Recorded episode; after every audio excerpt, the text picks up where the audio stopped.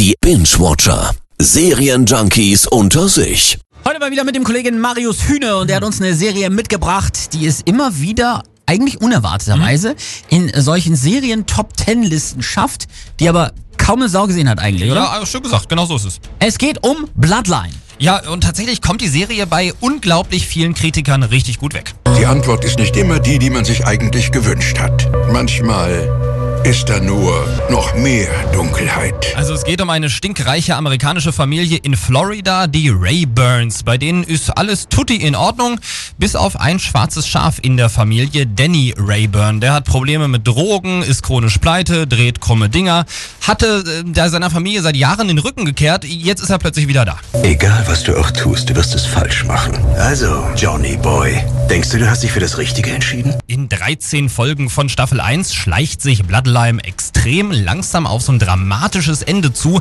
das ja quasi unausweichlich scheint. Ja, klingt ja aber erstmal ganz spannend. Mhm. Ich habe zwei Kritiken gesehen online. Horizont schreibt eine Liebeserklärung an die Langsamkeit und die Welt titelt Bloodline sei Weltliteratur im Fernsehformat.